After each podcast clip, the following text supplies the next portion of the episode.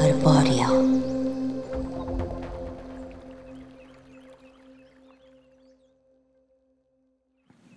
Olá a todos, sejam muito bem-vindos à nossa primeira ARP Talk. O meu nome é Margarida e hoje vamos falar sobre esta febre do Big Data.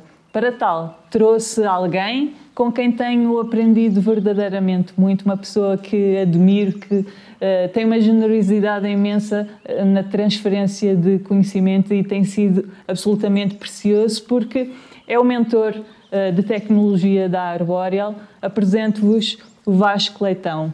Vasco, lembras-te do primeiro dia uh, que reunimos para conversar sobre a Arboreal? É incrível o processo, o processo, pelo qual temos atravessado até ao dia de hoje e, de facto, uh, naquele dia seria imaterializável também o projeto porque era complexo, era realmente conceptualmente muito desenvolvido e, claro, havia todo o percurso tecnológico, foi aqui que tu nos deste uma ajuda imensa perceber como é que podemos partir e passo a passo ir construindo aquele que no final de contas queremos que seja a arbóreo verdadeiramente dita quando vier para fora.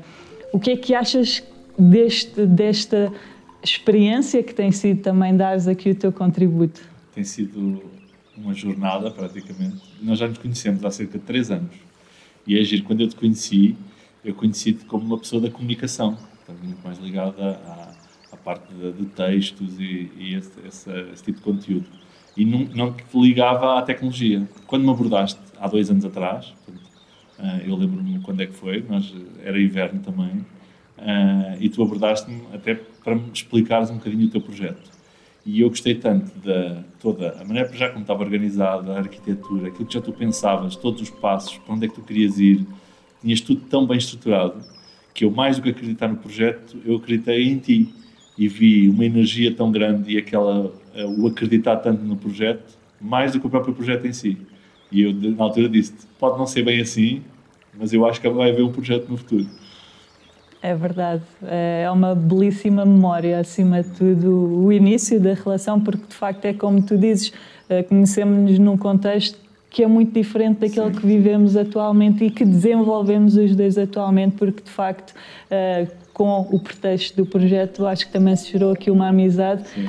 e tem sido muito, muito giro. E é giro tudo o que eu aprendi com este projeto, porque muito, tu dizes que eu te ensino bastante, mas eu também, para preparar, para poder falar contigo, para pensar nos assuntos, eu também tenho que estudar e, no fundo, eu aprendo e aprendo bastante. Boa. E aprendo muito contigo Boa. também. Portanto, isso é duplamente enriquecedor, que é sempre o que se pretende. Agora, entrando neste tema uh, da proteção de dados, porque nunca ouvimos tanto falar em proteção de dados, uh, em segurança, como ouvimos hoje em dia, e é importante uh, percebermos exatamente o que é que é este contexto que estamos a viver mais do que nunca, porque a verdade é que a proteção de dados não é uma novidade. Uh, já aconteceram episódios na história da humanidade, alguns deles com bastante tempo, que de facto já demonstravam que a informação uh, nas mãos das pessoas erradas pode de facto trazer aqui um prejuízo muito grande para as comunidades, para a sociedade, inclusivamente para o planeta. Portanto, conta-nos um pouco mais, desmistifica-nos um pouco mais uh, toda esta questão. Eu acho que hoje em dia, qualquer empresa que trabalhe na, na, área das tecnologias, uma das coisas que tem que sempre lidar é com dados. Portanto, faz parte da arquitetura base de uma aplicação, de um, seja do que for relacionado com, com a tecnologia, a arquitetura de exatamente que dados precisam e para que que querem usar. Portanto, tem que estar na arquitetura. E tem que estar na própria arquitetura de, quando for necessário, anonimizar aqueles dados, uhum. nós às vezes podemos querer tratar os dados como um todo, de que maneira é que nós salvaguardamos a identidade das pessoas. Porque, na realidade, nós não precisamos de estar a infringir essa identidade das pessoas. Às vezes não é necessário. nós, para um, todos os dias, no nosso dia a dia, nos pedem dados que às vezes não fazem sentido nenhum. O nosso número da Segurança Social num serviço que nunca vai ter acesso à Segurança Social. Portanto, porquê é que eles nos pedem esses dados? Porque se calhar sempre pediram. Mas nós podemos olhar para a história, e como tu referias, para aprendermos um bocadinho com isso. E muito antes das novas tecnologias terem aparecido, já existiam bases de dados, como é óbvio, em papel, E essas bases de dados já eram elas perigosas, porque não tinham os mecanismos que nós hoje temos de as proteger.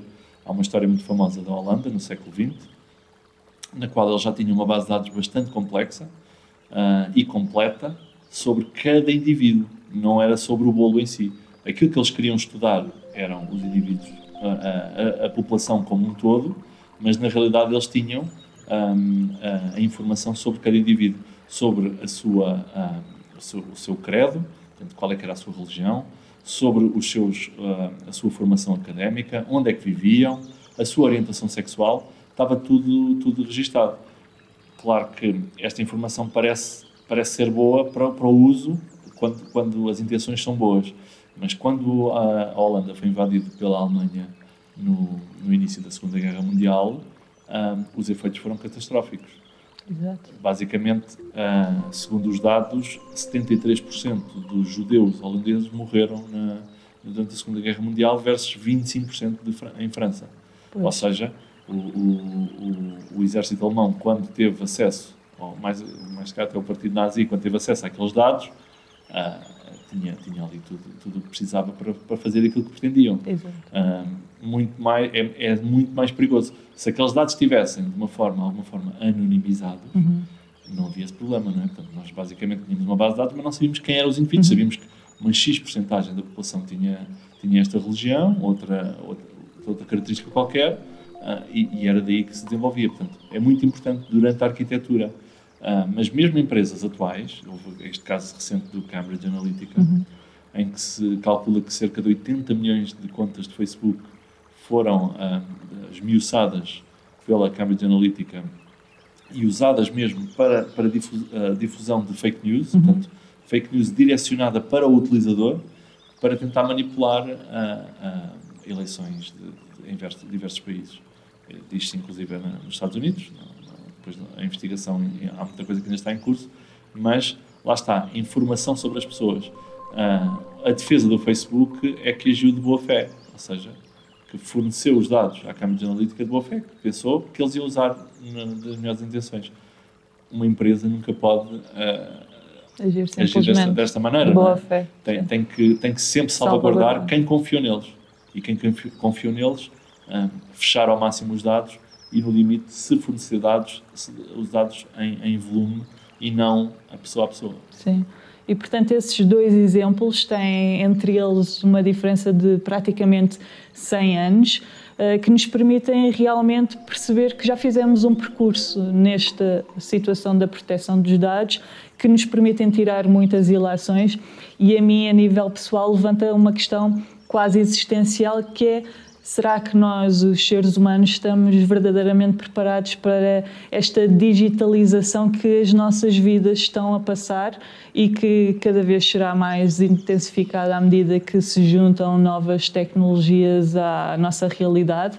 E, portanto, eh, eu acredito que eh, a internet ainda está a largos passos daquilo que será o verdadeiro alcance, o verdadeiro potencial uh, da ferramenta em si, especialmente se juntarmos este, este tema mais recente, mais recente, não tão recente quanto isso, mas parece ainda recente, da computação quântica. Uh, e, e, de facto, em certa medida, nós temos que uh, perceber que há um, uma transição e que um, temos uma vida diferente que em boa parte significa que temos que aceitar a nossa nova realidade. Também não podemos ir contra a corrente porque nós não vamos regressar uh, a um estágio anterior de, da vida do ser humano. E, portanto, qual é que, uh, a teu entender, são de facto as grandes, uh, as, os grandes desafios que os líderes destas novas empresas têm perante esta situação que exponencialmente é cada vez mais voltada para a digitalização da pessoa, dos dados, de todo o nosso entorno e engraçado também se juntarmos a questão que está por vir, que é toda a componente dos óculos 3D em que se funde a realidade virtual com a, a nossa realidade comum e, e existimos num universo quase híbrido. Portanto, há aqui decisões importantes a tomar. Isto são tudo muito vários conceitos. num só. Tu tens a, a parte da, da, da, computação quântica, que basicamente não é mais do que uh, a evolução do, do, do, da capacidade de processamento das nossas máquinas. O, o, que nós temos hoje em dia, levámos ao limite uma determinada arquitetura. Tens hoje a Apple a contestar isso e a criar a sua própria arquitetura e tem computadores que lançou agora com uma arquitetura nova um, para o mercado. Tens também a, a, a computação quântica que ainda, é, ainda, é uma coisa experimental, mas que já, já, já começa a, a, dar passos. Mas basicamente não é mais do que um computador mais rápido do que, do, do que os atuais. E isso é, começou também assim os computadores atuais, não é? Uhum. Máquinas que são laboratórios, a seguir passaram a ser um, quase um prédio inteiro e hoje em dia estão no nosso bolso. A computação quântica vai ser a mesma coisa, vão ser máquinas grandes, vão diminuindo de tamanho, um dia onde está dentro do nosso bolso também a, a mesma coisa. Uh, o que é que possibilita isso? Possibilita a inteligência artificial. A inteligência artificial é aquilo que vem, que pode vir a ajudar os novos líderes, aquilo que falavas, os desafios dos novos líderes. Os líderes vão ser sempre os decisores, não é? o líder, o líder, uma das coisas que tem que ver é qual é que é a sua visão, qual é que é o caminho que temos que seguir. Uh, não só o caminho, mas também como uh, ele tem que tomar decisões no momento. Hoje em dia há quem diga que um bom líder toma decisões com o seu gut feeling, mas não é verdade. Muitos deles são data-driven, ou seja, eles olham para os dados e tomam decisões. No futuro, eu penso que com a ajuda da inteligência artificial, uh, eles vão ter algumas decisões já pré-tomadas. Uhum. Eles já vão ter computadores a fazer simulações onde podem analisar todas as hipóteses que existem uhum. e dizer qual é que vai ser a mais favorável ou entre duas ou três quais serão e ele próprio, o ser humano, vai continuar a tomar a decisão final durante algum tempo, se calhar no futuro pode, pode até não tomar, porque se calhar a máquina toma a decisão melhor. Mas às tantas a máquina precisa de aprender com alguém, não é? Uhum. A máquina para tomar decisões tem que aprender. Por isso é que se chama machine learning e depois o, o resultado final é, chama-se inteligência artificial. Uh, isto associado àquilo que falavas que era a realidade aumentada, como, como é chamado, que eu acho que vai intervir noutra, noutras áreas. Já existe, por exemplo, nas áreas de manutenção de, de, de máquinas, uh, em que as pessoas têm uns óculos com uma câmera e conseguem ver dentro do, do, da máquina o, qual é que é o componente que está a falhar. Portanto, a máquina já está a ajudar, mas o humano está lá na mesma, uhum. porque eh, uma das ferramentas que o ser humano tem mais evoluídas não é só o seu cérebro, não é? A sua mão e, a, e o seu engenho também, também são uma ferramenta que hoje em dia o, o robô ainda não consegue simular a 100%. Portanto, de tudo o que, que falámos, basicamente a Big Data vai ser usada para criar uh, modelos, esses modelos vão ajudar os líderes a tomar decisões. Boa, muito bem. Nesse sentido, é aquilo que falamos sempre, que na verdade a tecnologia não é boa nem má. Quem pode ser melhor ou pior é quem está por trás dessas decisões e, portanto, tal como tu acredito, nós vamos manter-nos por muito mais tempo como os responsáveis das decisões tomadas.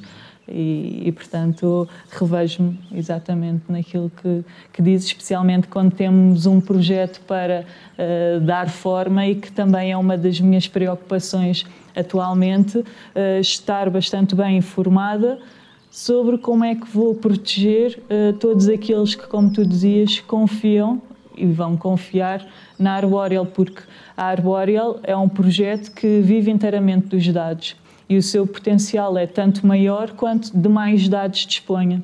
E, portanto, ao dia de hoje, eu interessa-me muito fazer já uma gestão inteligente daqueles dados que verdadeiramente precisamos e saber muito bem qual é que são uh, as aplicações que vão tomar concretamente para os fins que nós uh, pretendemos, tendo em conta uh, sempre o benefício do cliente, do nosso utilizador final.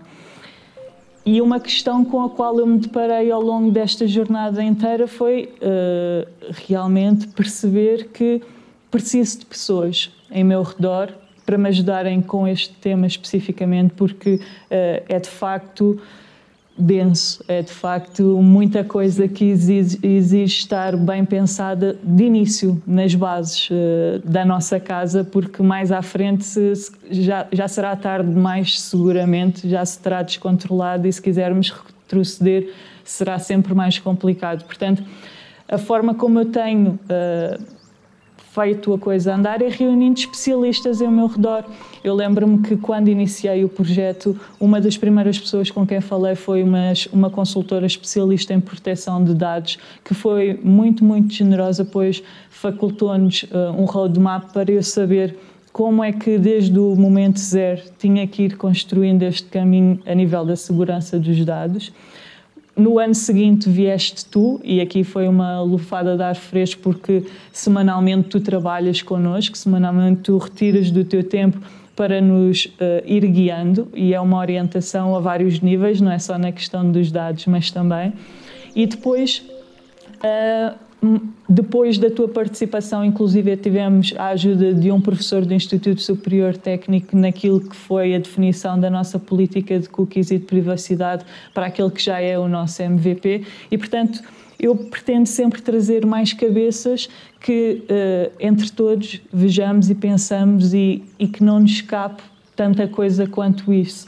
E, portanto, por um lado, é, é esta tentativa, é este o esforço que eu coloco da minha parte por outro lado, vejo também que há aqui uh, outro trabalho a fazer que passa muito pela formação da equipa, ou seja, sensibilizar-nos a todos uh, para que, no fundo, sejamos todos os pertencentes da equipa um agente atento e quantos mais agentes atentos tivermos, também elevamos aqui os nossos níveis de segurança, porque muitas vezes uh, pode ser fácil escapar a alguma coisa por estarmos focados num aspecto uh, descredibilizar outros. Ao dia de hoje, nós já temos a nossa política de, de, de privacidade definida, já temos o nosso código de ética, uh, tendo em conta este foco da ética dos algoritmos, ética das práticas, ética aqui em redor, para proteger uh, e, e, e, mais do que proteger, dar as diretrizes uh, indicadas para que, independentemente de ser eu a tratar ou ser outra pessoa qualquer, saber qual é que é o nosso preceito, como é que temos que levar uh, a coisa a bom porto, na verdade. E, portanto, no final de contas, é despertar esta atenção em muita gente, uh, dar esta formação, uh, este treino, para então sermos muitos a olhar uns pelos outros. Eh, no bom sentido da questão, e assegurar que, que tudo corre bem. Portanto, tens experienciado isto, tens-nos dado aqui muito, muito entretenimento para, para fazermos uh, tudo acontecer. E esta conversa de hoje, para mim, não poderias não ser a primeira pessoa convidada, porque eu de facto tenho um agradecimento enorme ao dia de hoje, com as agendas alucinadas que, que todos temos. Tu todas as semanas consegues tirar o teu bocadinho uh, para nós e a verdade é que temos um MVP a sair à conta de todo este esforço que, que colocaste, que colocamos e que nos fazem uh, dar passos. Portanto, muito obrigada, em meu nome Margarida e em nome de toda a equipa de todos os Arbolivers. Uh, não sei se queres dizer alguma Sim, coisa para complementar. Uh, também a oportunidade de estar neste projeto, porque não é só. Uh, isto também é, é, uma oportunidade. Nem toda a gente pode estar neste projeto, nem toda a gente tem a capacidade de estar neste projeto e nós sabemos isso. Temos as pessoas, mesmo as pessoas que temos connosco, nós temos que as escolher e, e, e preservá-las. Não é? E, e, para mim também é um prazer estar, estar neste projeto, porque, como eu disse, também tenho aprendido bastante e quero continuar a, no projeto e quero continuar a aprender. Portanto, é, boa, é muito bom. Boa, ficamos muito contentes. Muito obrigada. Obrigado. Muito obrigada a todos vocês por estarem desse lado. Esta foi só a primeira conversa. Vamos trazer mais temas, mais pessoas e esperamos ir de encontro às vossas expectativas. Fiquem connosco e não se esqueçam de comentar, partilhar, deixar a, vossa boa vibração. Obrigada a todos.